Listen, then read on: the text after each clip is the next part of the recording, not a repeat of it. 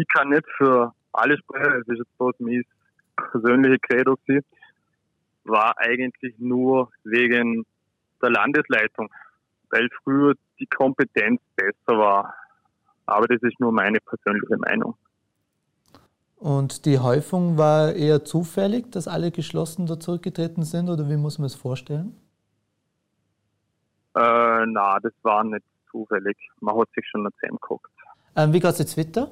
Machen die eine eigene Fraktion oder was haben die vor? Dazu wird dann sicher noch was kommen, aber dazu kann ich mir momentan nicht wirklich äußern.